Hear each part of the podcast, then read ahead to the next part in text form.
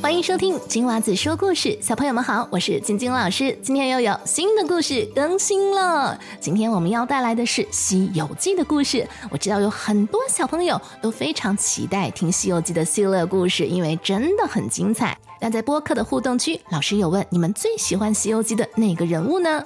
第一名是孙悟空，有一半以上都投票给了孙悟空。第二名是猪八戒，第三名是唐僧，第四名是沙和尚。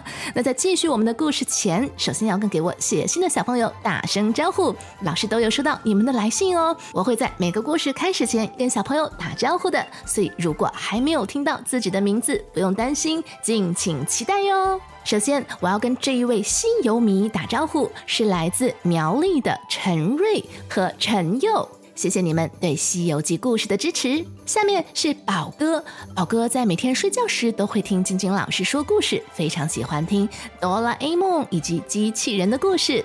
再来，我们有来自。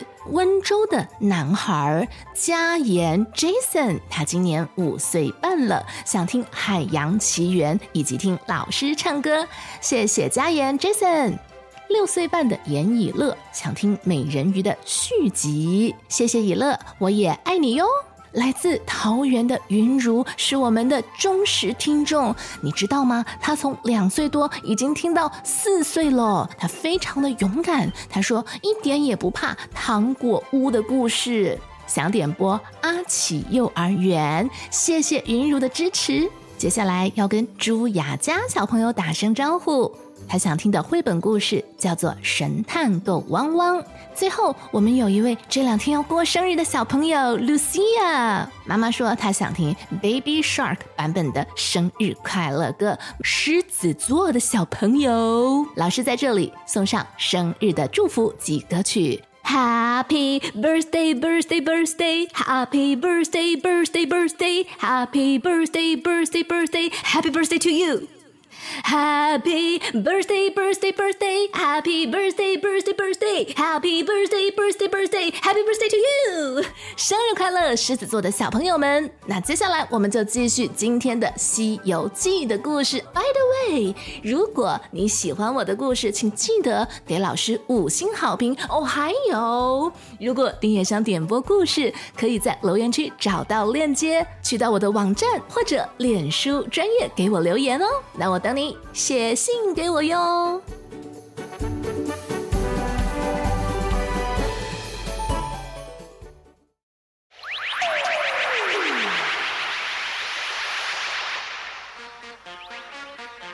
莲花洞夺宝除魔。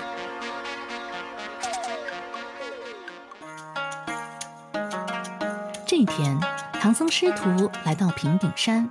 山中的莲花洞里住着金角大王、银角大王两个魔头，他们神通广大，十分厉害。他们正想着要吃唐僧肉呢。八戒出去巡山时被银角大王抓走了。后来银角大王又变成了一个摔断了腿的道士，骗取了唐僧的同情。慈悲的唐僧想让他上马驮他回去。但假道士说不肯骑马，一定要孙悟空来背他。刚上了孙悟空的背，假道士便念了咒语，移来了三座大山，压住了悟空，把唐僧和沙僧也抓进了莲花洞。银角大王知道悟空不好对付，就叫了两个小妖，拿着两件宝贝，一件叫做紫金红葫芦，另外一件叫做羊脂玉净瓶。这两件宝贝据说可以对付孙悟空。其实，聪明的悟空早就脱了身，他变成了一位老道士，拿着一个很大的葫芦，在等着这两个小妖怪呢。悟空变成了道士，上前跟小妖主动打招呼，还拿出了他的超级大葫芦给小妖们看。小妖们接过葫芦，左看看，右瞧瞧，对他说。你这个葫芦中看不中用啊！我们两个的这两件宝贝，你知道吗？能装一千个人在里面呢。悟空变成的道士对他说：“你这个葫芦能装人，这有什么稀罕的？我这个葫芦还能装天呢！”说着，便念动了咒语，让天神帮忙，暂时帮他遮住了天。两个小妖怪吓得目瞪口呆，忙拿出红葫芦和玉净瓶跟孙悟空交换，然后乐颠颠的拿着假葫芦回去报功了。金角大王得知此事，暴跳如雷，断定是孙悟空骗走了他的宝贝。银角大王对他说：“怕什么？我们派两个小妖去母亲那里取晃金绳，来捉拿孙悟空，顺便啊，请母亲来吃唐僧肉。”不料这番话被变成苍蝇的孙悟空听到了。悟空在半路上收拾了小妖和老妖婆。拿到了那件宝贝晃金绳，然后变成了老妖婆的模样，来到了莲花洞。但是很快就被金角大王和银角大王给识破了。悟空想用晃金绳绑住妖怪，可惜不会用，反而让两个魔王把自己给绑住了，身上的两件宝贝也被搜走了。银角大王拿起葫芦。底朝天，口朝地，对着悟空叫了一声：“孙悟空！”悟空刚刚答应，就被装进葫芦里了。过了一会儿，银角大王打开了盖子，想看看孙悟空怎么样。谁知悟空变成了一只小虫子，悄悄地爬了出来。他又摇身一变，变成了其中一位小妖。悟空趁机用假的葫芦换走了银角大王的真葫芦，然后来到洞外叫喊。银角大王拿着假葫芦出门迎战，悟空跳到空中，学着银角大王的样子，把葫芦底朝天，口朝地，对着妖怪叫了一声：“银角大王！”银角大王轻轻地应了一声，立刻被装进了葫芦里。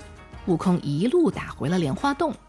金角大王闻风逃跑了，悟空一路追去，路上捡到了另外一件宝贝玉净瓶，他连忙从金角大王的身后喊道：“金角大王！”大王以为是自己的小妖在喊他，回头答应了一声，随着应声，他就被装进了瓶子里。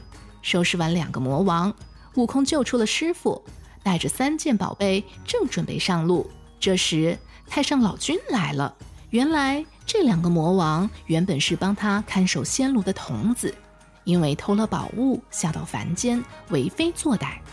唐僧让悟空赶快将宝贝物归原主，还给了太上老君。随后师徒四人继续向西而行。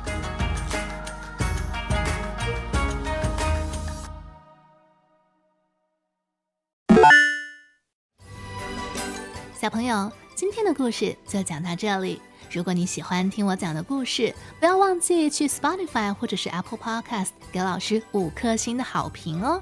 如果你也想点播故事，可以去到我的网站或者脸书给我写留言，网址就在我们节目的叙述栏当中。那我等你写信给我哟。